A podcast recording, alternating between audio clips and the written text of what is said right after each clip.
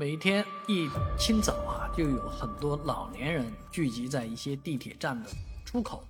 啊，他们是等着要坐公公交、大巴、旅游车出去玩儿，啊，每个人只要交二十块钱就可以出去玩一天了，一整天的玩儿，哎，但是这个玩儿和你想象的玩儿完全不一样，因为这大巴车把这些人拉到这个呃附近的小城市以后呢，并不去公园，也不去景点。而是拉到一个教室，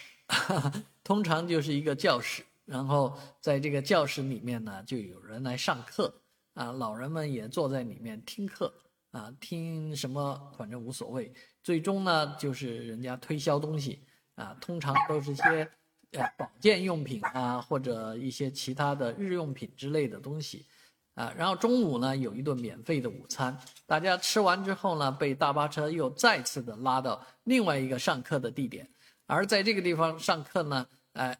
同样还是跟上午是一样的啊，也是呃有东西卖啊，你愿意买就买，不愿意买呢，你也可以不掏钱啊。到晚上呢，大巴车就把这些老年人拖回上海，